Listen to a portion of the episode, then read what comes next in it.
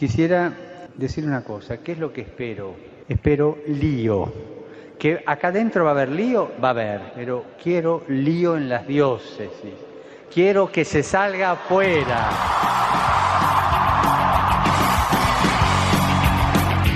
Armando Lío, con Fran Juárez desde Murcia. No puedo Muy buenas noches, queridos amigos de Radio María, seguidores de Armando Lío. Estamos ya casi culminando este mes de agosto en nuestra querida tierra de España y para los que estáis inmersos en todo el curso, tanto en Guatemala como en Paraguay como en Panamá, pues desde aquí os podríamos pasar un poquito de calor veraniego que tenemos porque os aseguro que el programa de esta noche es eso lo que nos va a transmitir. Va a ser un viaje en el tiempo, concretamente hace 10 años, pero todo a su debido tiempo. Armando lío, hoy voy. Armando lío, todo es hoy diferente, ya no queda nada que perder.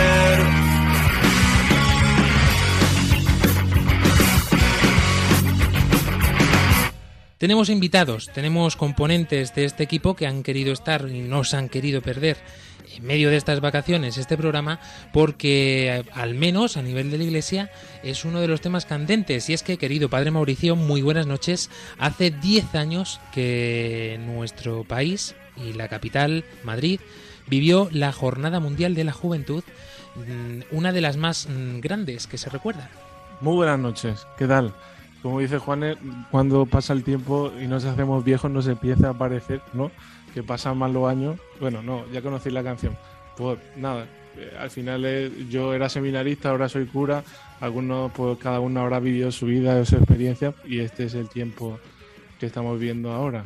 Ya 10 años pues de un acontecimiento grandioso para, para toda la iglesia. Así mismo.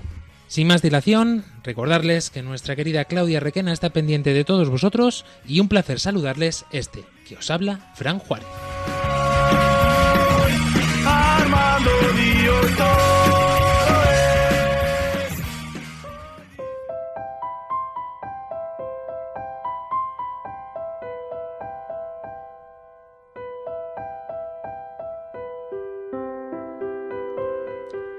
Comenzamos como siempre poniéndonos en las manos de la Virgen.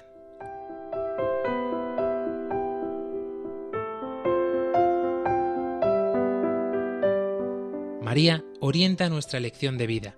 Confórtanos en la hora de la prueba, para que fieles a Dios y al hombre recorramos con humilde audacia los caminos misteriosos que tienen las ondas del sonido, para llevar a la mente y al corazón de cada persona el anuncio glorioso de Cristo Redentor del hombre. María, estrella de la evangelización, camina con nosotros, guía a Radio María y sé su protectora. Amén. Amén.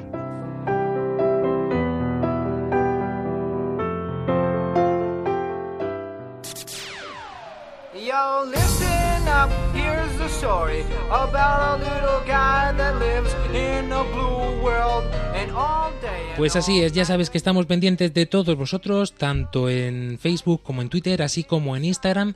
También podéis escribirnos a nuestro correo electrónico armandolio@radiomaria.es o en nuestro número de WhatsApp, donde ya sabéis que nos encanta recibir todos vuestros audios. El número más 34 685 25 22 55. Volvemos a repetir, más 34 685 25 22 55.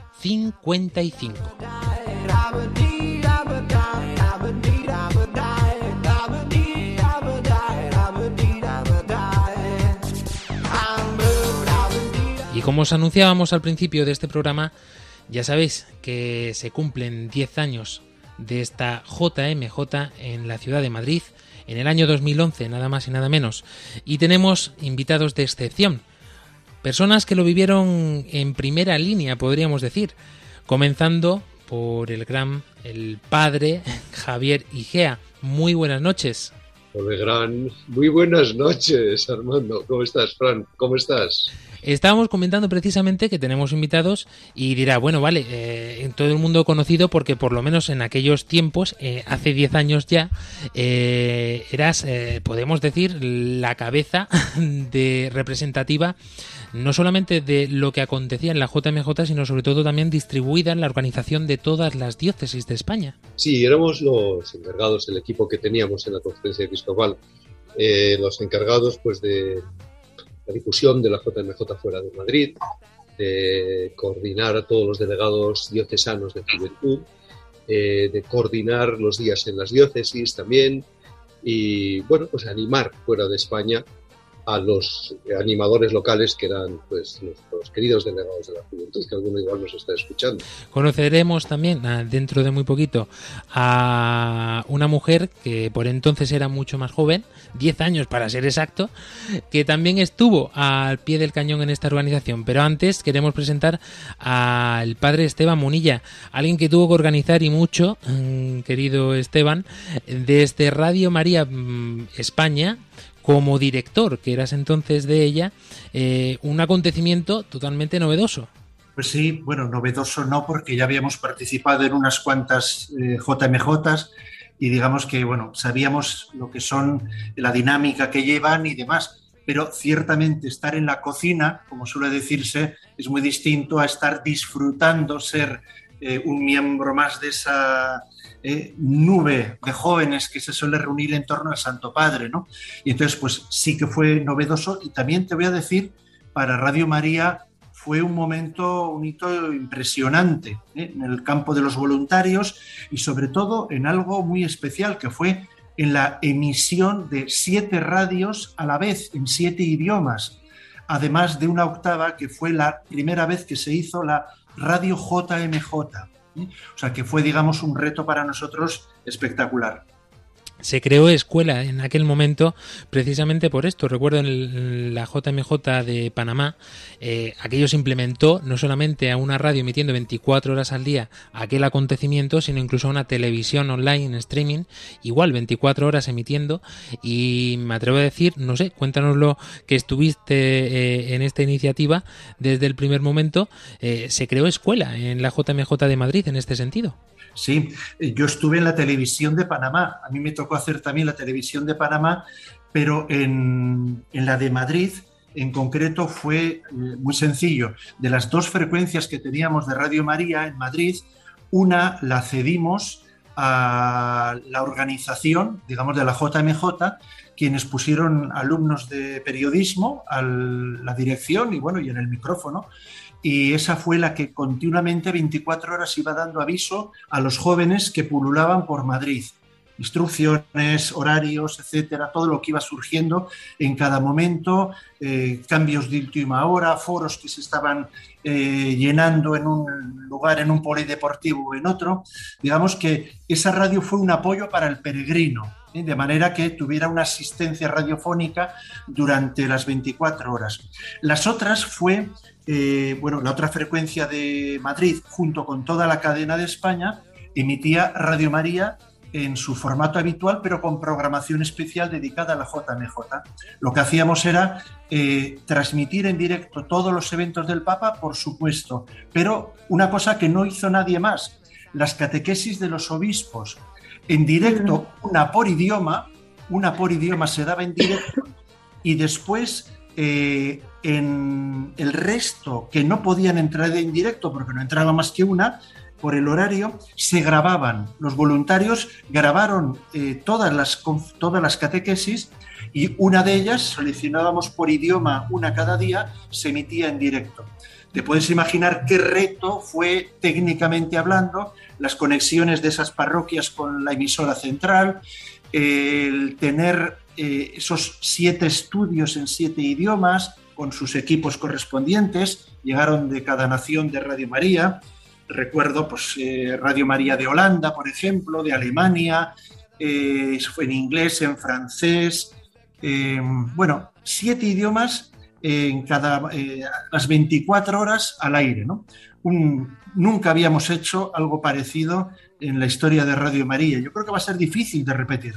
No sé cómo sería eh, ese despliegue de medios impresionante que nos has comentado, pero nosotros que hemos estado aquí también al pie del cañón con Radio María para hacer retransmisiones, eh, tiene que ser muy complicado mm, poder realizar eso con, con tan poquitos medios que supongo encima Radio María España tendría en aquel entonces, porque ahora hemos crecido un poquito, pero eh, hace 10 años, mm, yo recuerdo, yo entré a Radio María hace 8 años aproximadamente, y por entonces eh, era complicado muchas veces sacar las transmisiones adelante. No me quiero imaginar 24 horas emitiendo.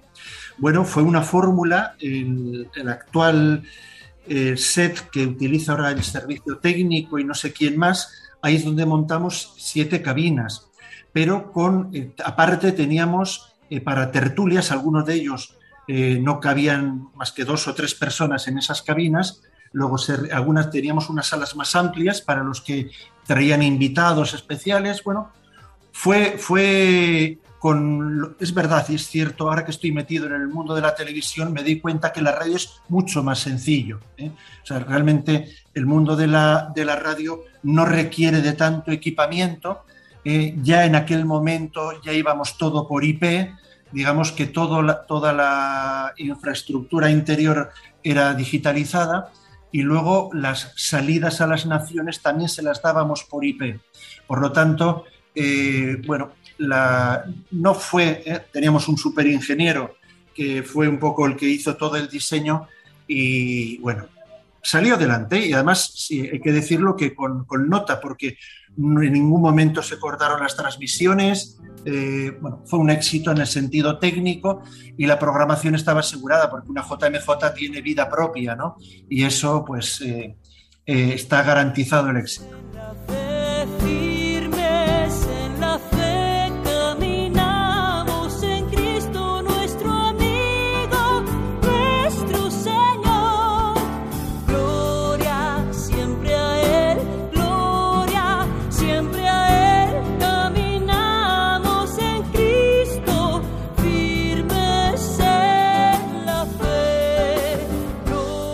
Y también tenemos con nosotros, tal y como os, os anunciábamos, a la que fuera también coordinadora, ayudó en esta coordinación de los días en las diócesis que todo el mundo conoce, todo aquel que ha vivido una JMJ.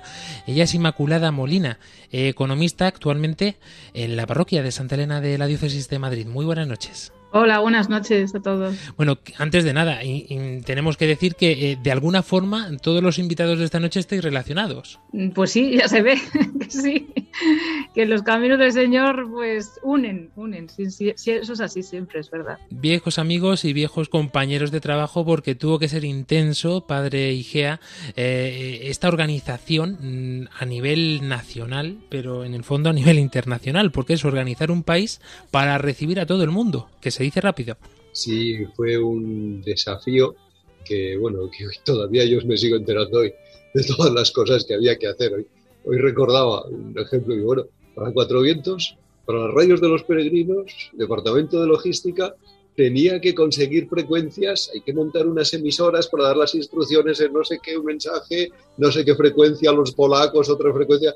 Todo eso, bueno, era un follón divertidísimo, complejísimo, ¿no? Gracias a Dios nuestra tarea era más sencilla, más fácil, muy humana y, preciosa. No sé si la cuenta Inma o qué era lo que hacíamos, que, que contase un poco cómo trabajó. Sí, sí, hombre, fue, sobre todo fue muy, muy divertido. Eso es verdad, que lo pasamos muy bien. Fue una oportunidad muy grande, muy grande, pues para poder, como decía ¿no? el padre Esteban también, poder conocer mejor la iglesia, eh, servirla y así también mejor amarla, ¿no? Porque yo sobre todo lo que a mí lo que más eh, lo más me tocó, ¿no? Fue eh, dentro de ese servicio, ¿no? El poder darte cuenta pues qué grande, ¿no? Qué grande es la iglesia, qué, qué suerte tenemos, ¿no? De estar en ella y de, bueno, de al final tú vas, no, no, no innovas nada, es decir, no somos creadores de nada, hemos recibido lo que hemos recibido y, bueno, pues poner a trabajar, ¿no? Eh, fue lo que hicimos, ponernos a trabajar en algo que nadie había hecho nunca antes, porque todos éramos, eh, pues eso, perfectos desconocedores, ¿no? De, la magnitud con la que estábamos trabajando pero bueno, eso sí es verdad, con mucha fe, con mucha confianza y, bueno, y también dejando al Señor actuar, porque nos dábamos cuenta que, por nosotros mismos y nosotros solos, mm, esta empresa no la hubiésemos podido llevar a cabo, ¿no? Las, las riendas las llevaba otro. Y así, pues con eso me acordaba yo de algunos datos estos días, de 150.000 peregrinos. Vinieron a los días en las diócesis.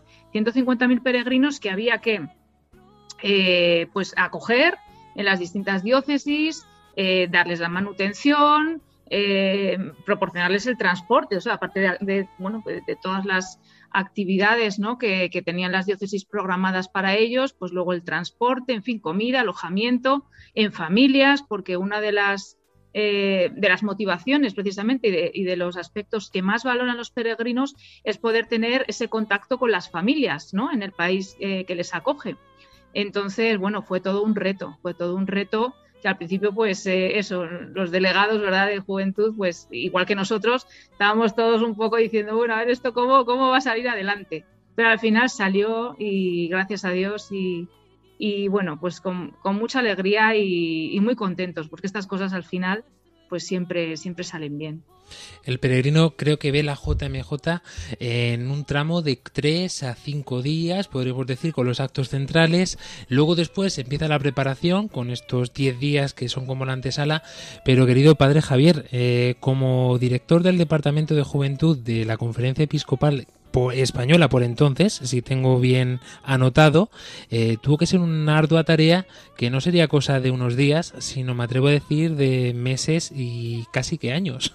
No, fue de años y esa fue nuestra gran intuición. Empezamos con tres años.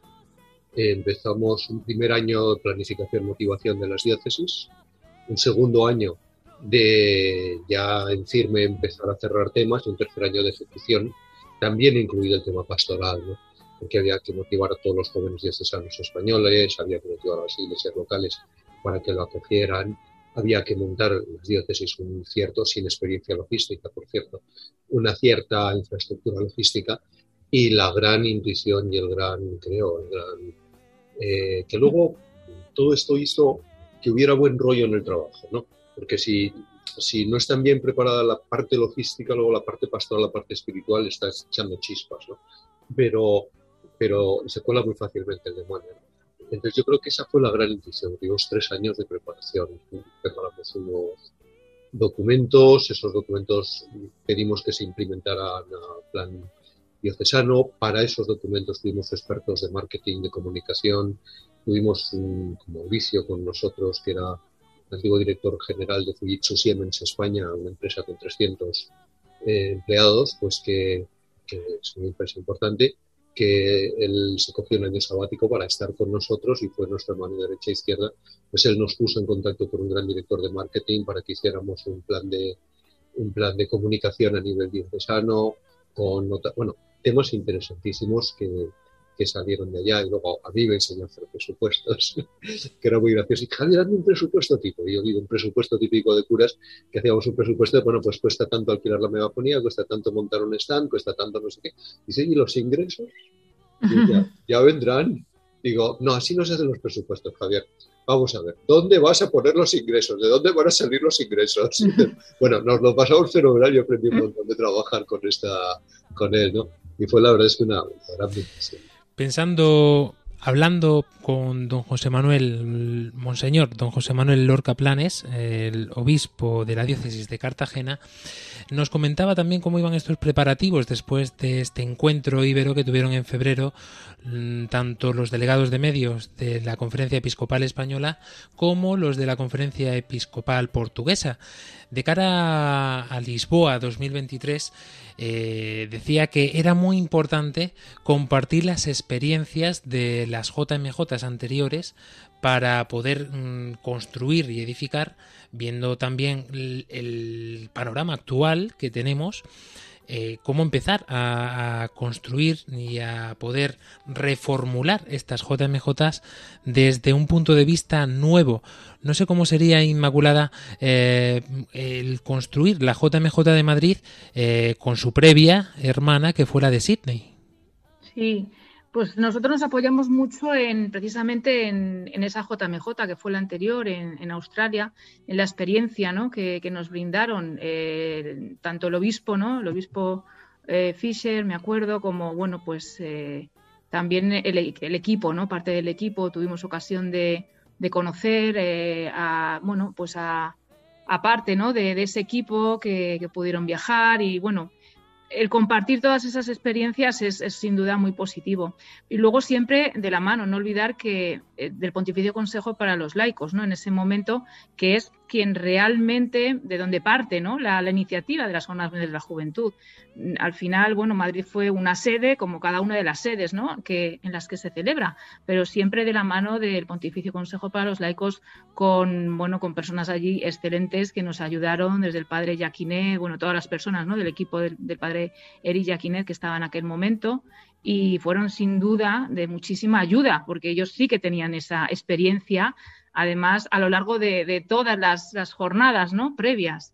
Sí que sí, es muy importante eh, basarte en los pasos que ya han dado otros antes, claro. Y precisamente también es importante sobre todo vivir, porque una JMJ Padre Igea no es eh, como un encuentro internacional lúdico sin más, o como puede ser un concierto de rock, o como puede ser eh, un evento cultural, es un poco la conjunción, me atrevo a decir, de todo esto, pero con un punto muy, muy, muy destacado, y es el encuentro con Cristo. Sí, hay una, o sea, ya ha habido encuentros hechos por Pontificio Consejo de Laicos, Llevo ahora 10 años separado de los temas organizativos también, aunque fui a, Polonia después de, la de después de la de Madrid, ¿no? Eh, pero hubo un encuentro y si seguís hablando de las JMJ te recomiendo que lo mires, porque el Pontificio Consejo de los Laicos tiene estudiado y ha habido encuentros sobre reflexión sobre JMJ, etc. Y entonces, mmm, siempre Cardenal Rouco recuerda que, que, la dimensión de peregrinación de las JMJ se la dio la primera, la primera JMJ de Santiago. Pues que antes no eran peregrinaciones. Entonces, a partir de ahí se metió la dimensión de peregrinación. Luego se fueron añadiendo otros elementos. Es que la JMJ tiene una estructura pascual. ¿eh? Pascual, desde el jueves con la acogida, el viernes en que se hace el Via Crucis, Viernes Santo, el sábado la vigilia, esperando Pentecostés, la resurrección del domingo, con una misa de envío también, ¿no?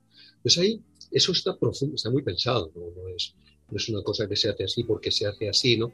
Lo que tiene toda una dinámica interna que va para que se centre entre una experiencia muy fuerte en la vigilia el sábado por la noche, eh, la vigilia de adoración el sábado por la noche, y con unos momentos de oración, de silencio muy intensos, no de ruido, Esteban nos decía antes de la fiesta, pero vamos, sí que hay actuaciones pues festivas, también las JMJ son fiestas y es bueno hacer fiestas, eh, fiestas por supuesto católicas, eh, no discotecas, sino sentido festivo, ¿no?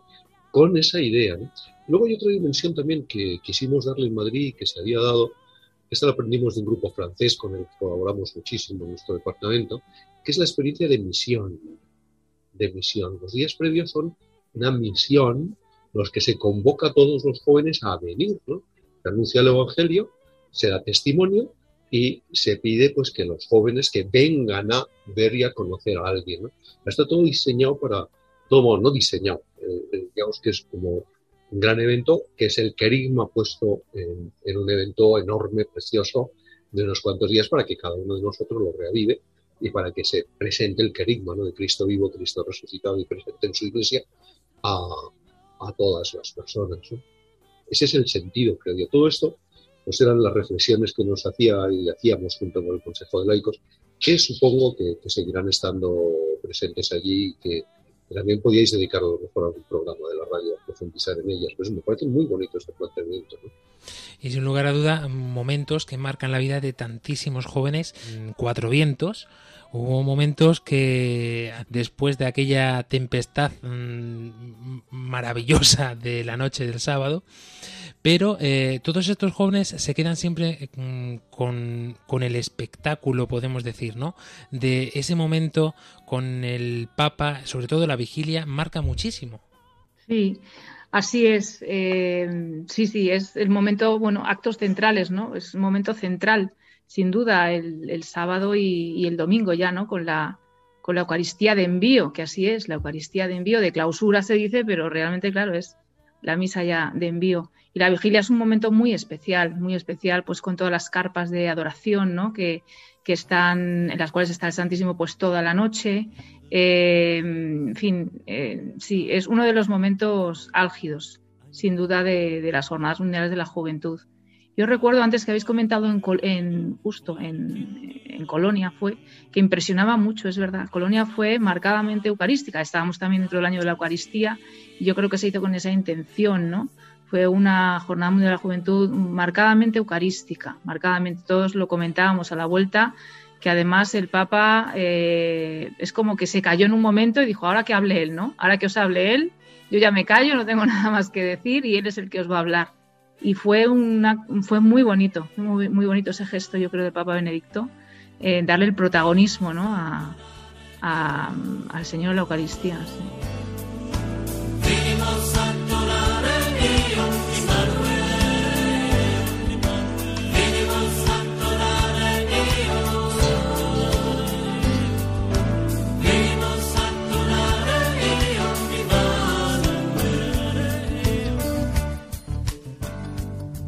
Conversando sobre las diversas JMJs, concretamente mencionaban en el programa anterior que dedicamos a Lisboa 23 eh, el momento de la vigilia, eh, nos comentaban todos los, mm, los compañeros del programa de Armando Lío a nivel internacional que todo el mundo recuerda un, un acto eh, especialísimo dentro de la JMJ de Madrid.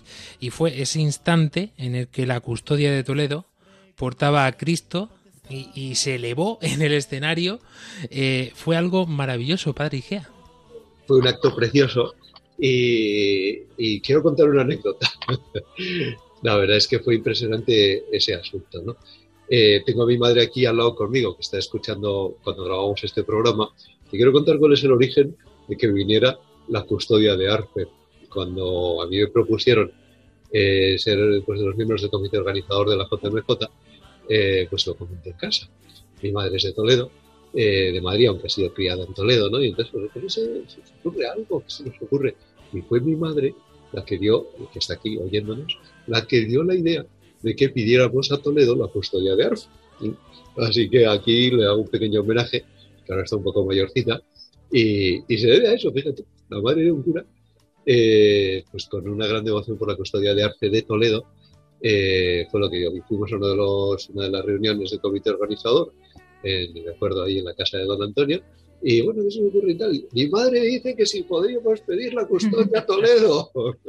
y, y- y salió allí, gustó la idea, también otra persona pues también la- lo, lo puso, y, y entonces salió de allá, ¿no? Pero ese fue el, el momento más importante de la JMJ, ¿no? El hacer llevar, pues, y sacar, o sea, pieza delicadísima, tuvo su, su, infraestructura, ¿no? Pero sacar lo mejor que hay en España para la Eucaristía, que es la custodia de Arce de Toledo, para presentársela a Papa Benedicto XVI y darle lo mejor a Cristo y lo mejor para la, la adoración, ¿no? Cuando aquello salió y cuando aquello, bueno, pues es que Cristo lo merece todo, ¿no? Y una bendición poder utilizar esa pieza. Pues desde aquí, millones de jóvenes estamos agradecidos a tu madre.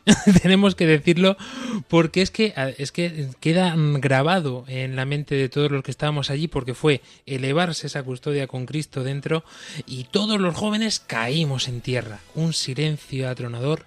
Todo el mundo estaba pendiente mm, verdaderamente de lo único que era importante en esa JMJ, que era ese encuentro con Cristo.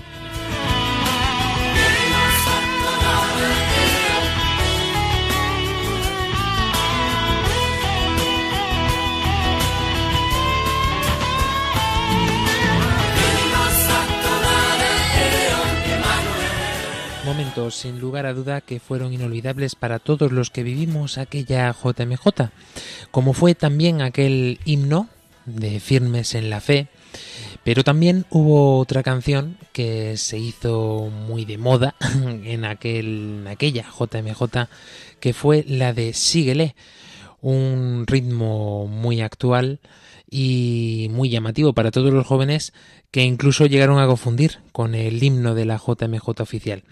Y es el que queremos compartir y recordar con todos vosotros en esta noche.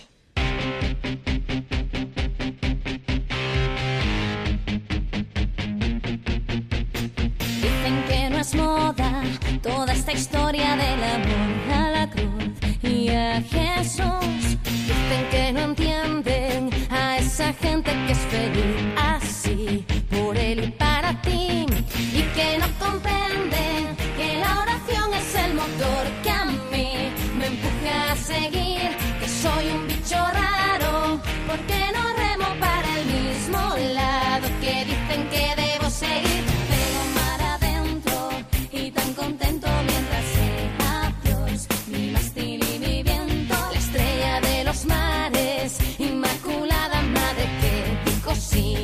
por ella sigo aquí,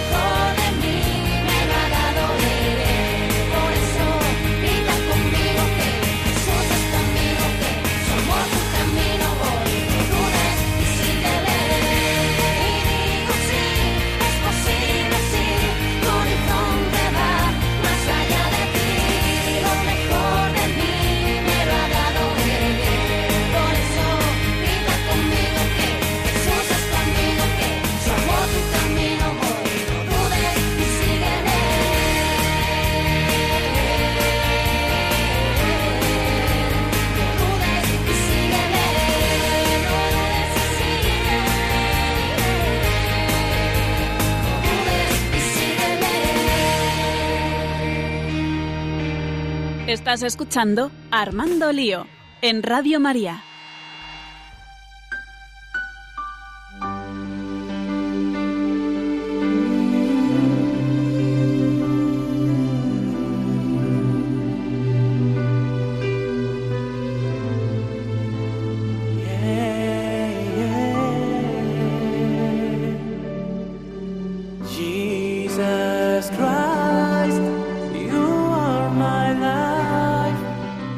Continuamos en este programa de Armando Lío con este hashtag Lío Madrid 2011, conversando con nuestros amigos el padre Esteban Munilla, el padre Javier Igea e Inmaculada, organizadores de la JMJ de Madrid 2011.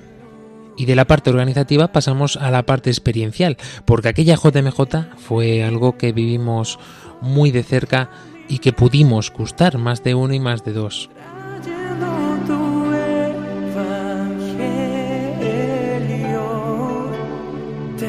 Padre Monilla, eh, sin lugar a duda, a nivel técnico, a nivel de voluntario, han implicado 100% en esta JMJ, pero a nivel personal, ¿qué ha supuesto para ti las Jornadas Mundiales de la Juventud? ¿Cuál ha sido la primera que viviste? ¿Cómo viviste la de Madrid? ¿Cómo han sido las sucesivas? Bueno, yo creo que he vivido la mayoría. Eh, la primera, Santiago de Compostela, recién ordenado de sacerdote y fue mi primera actividad, digamos, pastoral con jóvenes. ¿eh? Éramos un servidor y mi hermano, José Ignacio, hoy obispo y conocido también en esta cadena, ambos con los jóvenes de nuestras dos parroquias fletamos tres autobuses y nos fuimos con tres autobuses de jóvenes a Santiago de Compostela. Bueno, pues fue el inicio, la apertura, digamos, algo para nosotros desconocido. A ver, las JMJ eran desconocidas. Sí es cierto que había habido la de Argentina previamente, pero unos eh, conatos de inicio, no sé si lo habéis explicado en Roma, pero ciertamente para España el tiro de salida para toda la pastoral juvenil fue Santiago. Y a partir de ahí, bueno, decíamos tonto el último, ¿eh? nos apuntábamos a todas. Chestokova fue algo impresionante. Mira, te voy a dar un dato desde el punto de vista, antes hemos hablado del comunicativo, punto de vista sacerdotal, de la peregrinación a Chestokova, de nuestros cuatro autobuses salieron 15 vocaciones. Yo creo que con eso te estoy diciendo todo. ¿eh? Cuatro autobuses, 15 vocaciones. O sea, fue una bendición del Espíritu Santo, fue un raudal ¿eh? de bendiciones, de experiencias, de fogonazos. Y bueno, esta misma semana he estado visitando unos carmelos donde estaban aquellas jóvenes que peregrinaron con nosotros a Chestokova. Eh, hace poco me escribía una esta misionera de la caridad con las monjas de la Madre Teresa de Calcuta, también eh, cuyo fogonazo lo recibió en Chestokova. Bueno, eh, pastoralmente hablando, yo creo que es uno de los rostros más atractivos que tiene en la Iglesia Católica ahora mismo. Fíjate, en la televisión, y que estoy ahora, en la televisión diocesana, Betania, aquí de San Sebastián, tenemos todas las mañanas, estamos poniendo imágenes de las distintas JMJs. ¿eh? Hablabas antes de Río de Janeiro, pues fíjate, tenemos la suerte de haber contado también con los vídeos que el arzobispo de Río de Janeiro nos ha dado de toda aquella maravilla que fue eh, aquella experiencia y simplemente con una intención, que la gente de hoy vea esa estampa, aquellos que piensan que la iglesia está muerta. Luego te cuento una anécdota de esto impresionante. Y bueno, es poner un rostro joven, existente, a personas pues que quizás no conocen el rostro joven de la iglesia y que estos eventos pues yo creo que lo, lo cantan de una manera bellísima. Somos los jóvenes del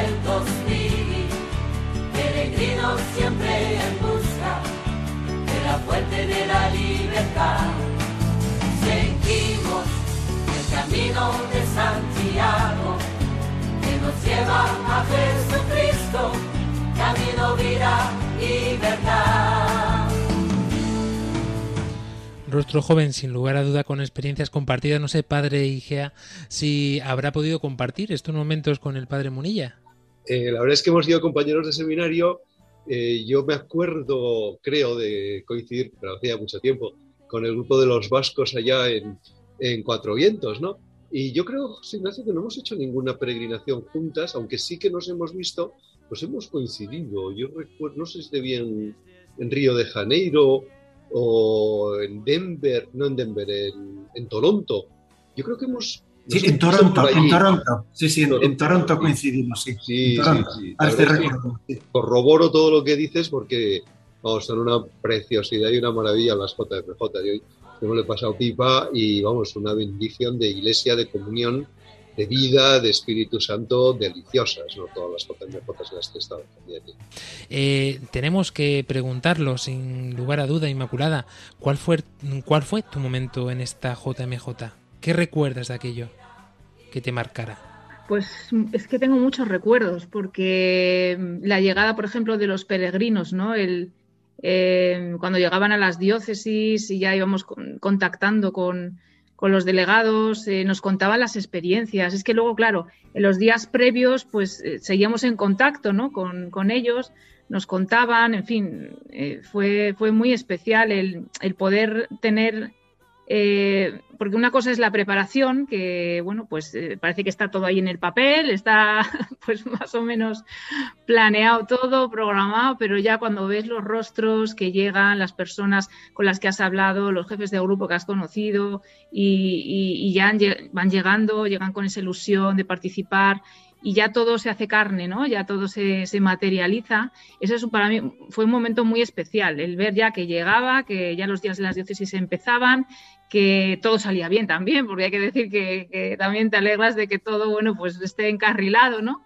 Y, y, luego es verdad que nosotros, por una parte, respiramos ya tranquilos, ¿no? Es decir, ahora ya trabajaban otros equipos, porque ya el jueves que llegaba el Santo Padre, pues ya es cuando esos actos comenzaban y nosotros tuvimos pues cierto, cierta tranquilidad para también poder disfrutar, ¿no?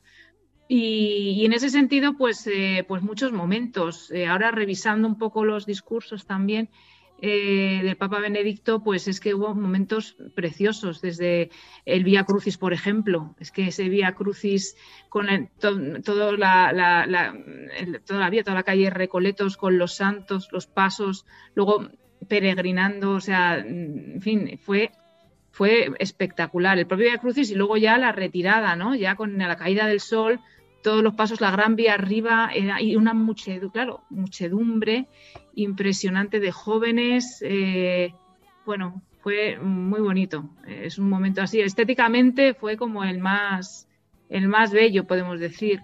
Pero luego, pues tantos momentos, eh, ya digo, sobre todo, bueno, la vigilia, por supuesto, y, y la misa, ¿no? De, de envío y, bueno, tantos momentos, o sea, al final es, es como un tiempo eh, muy condensado, ¿no? Al final son pocos días, pero vives tantas cosas y el Señor te permite vivir tanto, ¿no? Es como un tsunami, decías antes, un desbordamiento, ¿no? Un tsunami de, de, gracia, realmente. Es que una JMJ es eso, es un tsunami de gracia. Entonces, si estás con los poros abiertos, es que te cae seguro, o sea, no, no te vas a escapar. Y entonces hay muchas oportunidades. Eh, si no es una, será otra en la que el Señor te toque y, y, y, bueno, eso suponga también una, pues una transformación en tu vida, ¿no? Una, una conversión. Así mismo, fue en Virimbera JMJ como voluntario, nunca la olvidaré precisamente por eso, porque después de vivir tres, las tres anteriores como peregrino, vivir la de Madrid fue algo especial, querido padre Mauricio, y fue la tuya, sí que fue tu primera JMJ, eh, y además era súper jovencito como seminarista, eh, llegas aquí a España, porque creo recordar que fue en tu primero o segundo año de seminario, ¿no? Y, y, te plantas allí en Madrid. Sí, ha sido una experiencia para mí fantástica. Eh,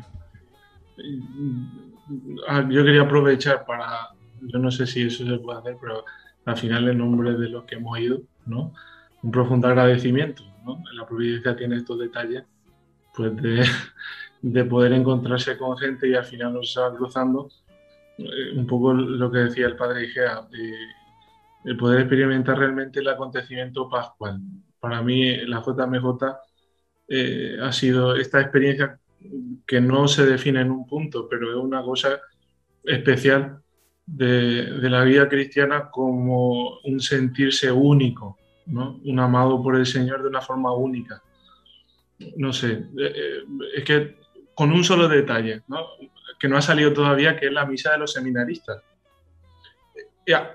No sé a quién se le ocurrió, ¿no? Pero en toda la, en toda la misa de los seminaristas no se proclamó ninguna misa, ninguna lectura en español. Lo único que se hizo en español fue una hora intermedia previa a la tercia que se rezó antes y recibí yo un correo de la organización de la JMJ eh, para leer la lectura breve de esa, de esa hora intermedia. ¿Por qué? Porque era mi cumpleaños. O sea, el día 20 de agosto era, era mi cumpleaños la primera. Entonces me dieron un pase especial que yo entré por una puerta distinta a la cola esa de los seminaristas infinitos. Y yo entré allí, me revisaron todo y yo estuve en primera fila, básicamente. Fue, fue en el lateral, ¿no? detrás de las cámaras, por eso no salgo. Estuve al lado de los diáconos que estaban allí, en un lateral. Y para mí fue una experiencia única. Eh, es que, como es lo que digo, como decía también un poco eh, Isma, en la experiencia de, de la gratuidad, ¿no? No sé, eh, yo, para mí ha sido una cosa maravillosa, eh, tantos detalles, tantas cosas. Eh, es que la propia declaración, porque el, el Papa Benedicto en esa misa di, prome, o sea, dice públicamente que va a declarar a San Juan de Ávila como doctor de la Iglesia. O sea, pedazo de regalo. O sea, Yo ya en el fondo estaba un poco asustado. Digo, si el Señor me concede celebrar mi cumpleaños, mi primer cumpleaños de seminarista, con, con una misa con el Papa, con dos millones de personas, encima de regalos, San Juan de Ávila, doctor de la Iglesia, yo digo, ya no sé qué me regalará más el Señor, ¿no? Y ha sido un acontecimiento que me ha marcado durante toda mi vida, eh, desde ese punto, ha sido un hito bastante importante y sobre todo en mi vida presbiteral, fundamentalmente.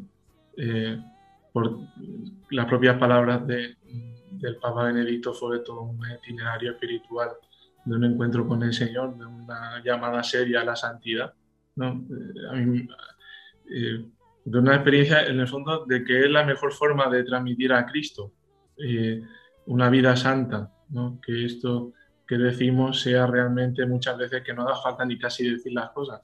Eh, toda esta experiencia eucarística también habla en esa, en esa misa.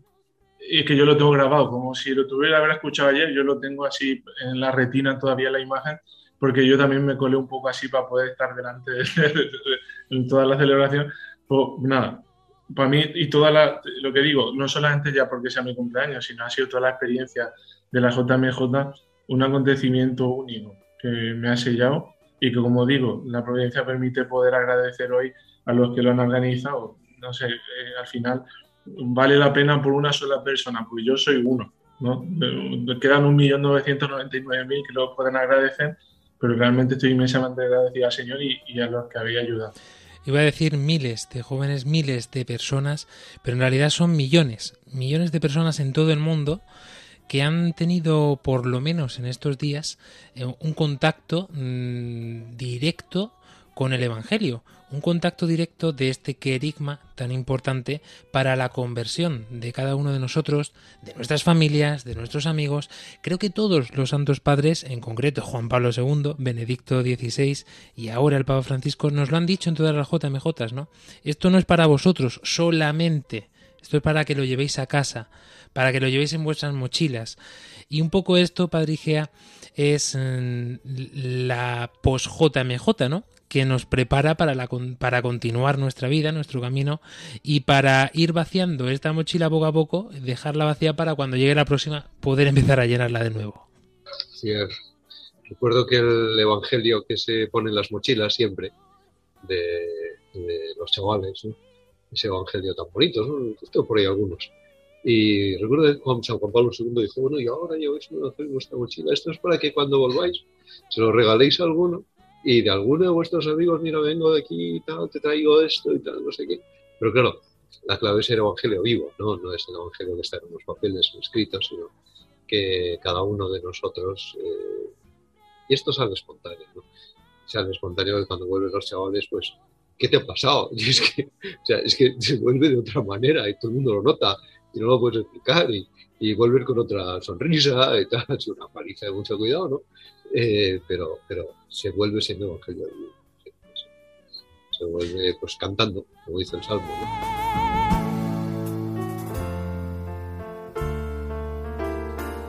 Querido Padre Esteban, un mensaje del Papa Benedicto XVI con el que te quedaras de esta JMJ de Madrid 2011.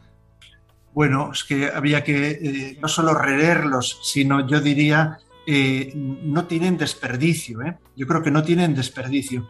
Pero eh, yo, a mí lo que me, me, impactó fue su mensaje eucarístico. Eh, es cierto que no fue en Madrid, fue Colonia. no sé si recordáis si estuvisteis allí en Colonia. Colonia fue, yo creo que la JMJ más eucarística de todas. ¿Eh? y aquella imagen en aquel montículo, nunca había visto yo una custodia en un lugar más alto, ¿eh? Eh, pero digamos que fue un eco, sus llamamientos a la adoración, sus llamamientos a la Eucaristía, no solo en su presencia física, ¿no? eucarística, sino también a la comunión. Bueno, quizás porque es igual es muy conocedor el Papa de la Juventud, que a veces somos muy de fogonazos, pero luego la perseverancia, la participación en la Eucaristía dominical, bueno, pues a veces nos apuntamos más fácilmente a la fiesta, que no la menosprecio, ¿eh? porque las fiestas de la JMJ también son una demostración de ver cómo uno se lo puede ver, pasar muy bien, muy bien, sin drogas, sin bebida, en un ambiente eh, sano. Jóvenes que iban con nosotros decían, bueno, yo jamás me lo había pasado así sin aditivos, decían así, ¿no? De un tipo y de otro, ¿no?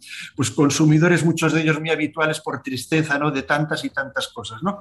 Pero eh, yo me quedo con su llamamiento a la, vida, a la participación en la Eucaristía, quizás pues porque era lo que yo eh, mejor eco veía en la gente que, que llevaba allí, ¿no? Padre Javier, palabras, momento que recuerda que se le quedara grabado como algo para recordar de esa JMJ de Madrid 2011. lo, lo, que contaba Inma, pero para mí lo que más se me quedó grabado han sido todas las relaciones que hice en esos momentos y en esos días. ¿no? Inma mencionado algo en el arzobispo Fisher, el arzobispo en Sydney, pues nos hicimos buenísimos amigos. Todos los que pasaron por ahí, ¿te acuerdas Mario San Francis, no? Inma y o sea, todas esas relaciones, Steve con ella, eh, todo eso, o sea, vivir la iglesia comunión en estos eventos, profundizar con gente extraordinaria, para mí, eh, esa es una de las grandes riquezas mías, personales, ¿no?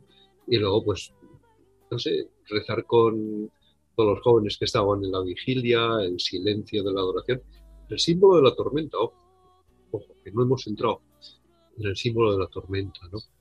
En Colonia, en el 2002, no recuerdo fue 2002 o 2003, creo que fue 2002, cayó un tormentón de órdago a la grande en la vigilia, en la tormenta. La iglesia de Estados Unidos tenía, en Canadá tenía una tormenta brutal, una lucha entre el demonio y todo el tema de la pederastia ahí, ¿no? Oye, en Cuatro Vientos cayó una tormenta brutal, ¿no?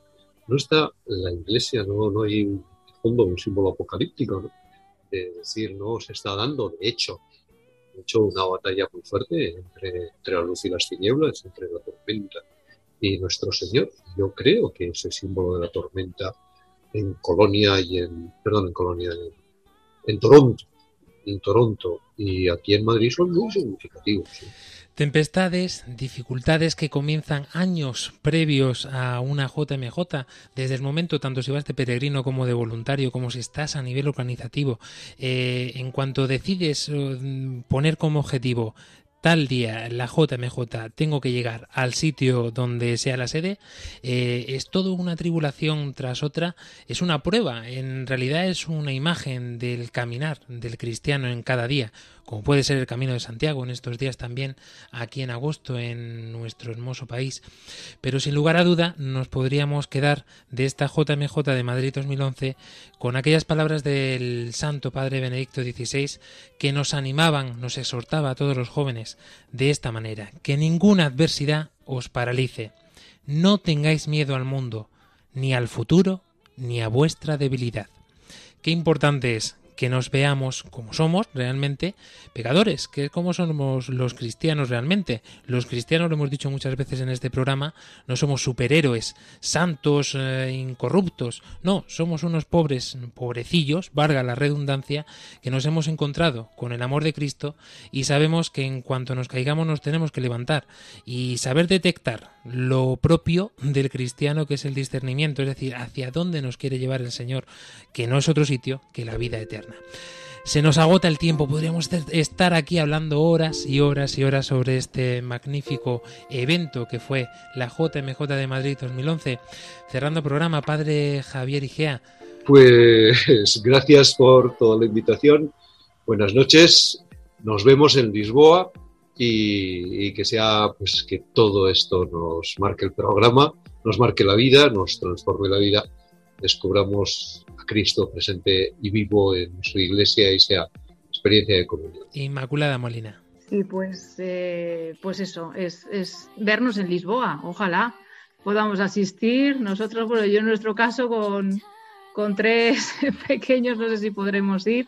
Haremos un esfuerzo porque sin duda algo que nos ha marcado ¿no? a nosotros, a nuestra generación tan fuertemente como las jornadas, ¿no? Y yo he tenido ocasión, tanto bueno, mi esposo como yo hemos tenido ocasión de participar en unas cuantas, pues sin duda también es una transmisión, ¿no? Para, para nuestros hijos, para las generaciones que vienen, que pues eso, que, que, que, participen, que participen, que sigamos participando, que las, las sigamos animando y que son sin duda pues un acontecimiento de gracia desbordante que, que, no podemos perder, no podemos perder porque necesitamos, en el camino de la fe necesitamos esos, eh, pequeños oasis, ¿no? Pequeños grandes oasis para recargar y para, bueno, pues eh, como os decía el Papa, ¿no? También eh, en, su, en uno de sus discursos, para no desfallecer y para saber que hay esperanza, que caminamos con, el, con Cristo, que no nos abandona y que estamos llamados pues, a esa vida de santidad de su mano siempre. Querido padre Esteban Munilla,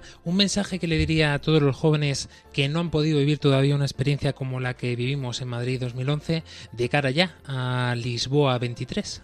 Estuve la semana pasada ya con preparativos en Lisboa. ¿eh? Estuve en Lisboa y ya reservando sitios y demás. Y mira, que Lisboa se está preparando y ahí no puede faltar nadie. Lo digo especialmente para los españoles, porque nunca lo vamos a tener tan fácil. Dios sabe dónde será la próxima, ¿no?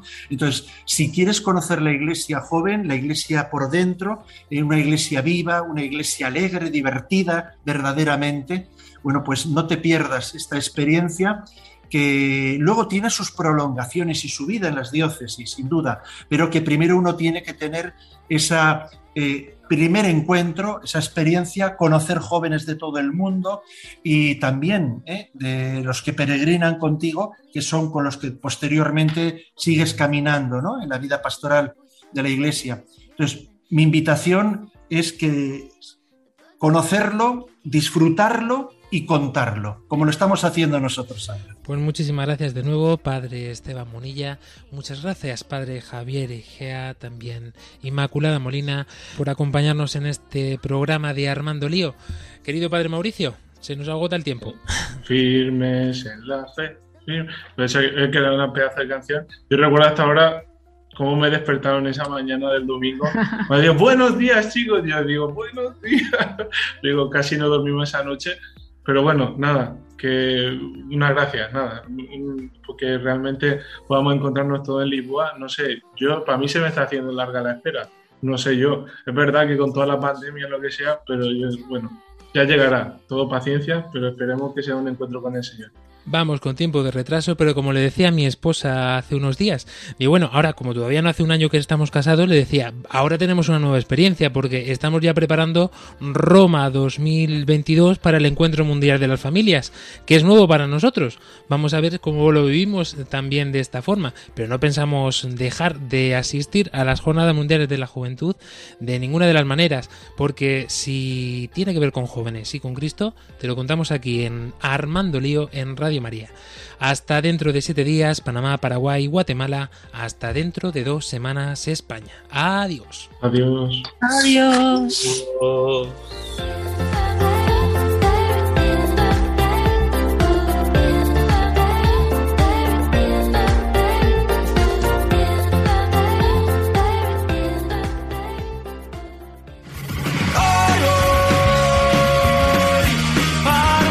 Armando Lío con Fran Juárez desde Murcia.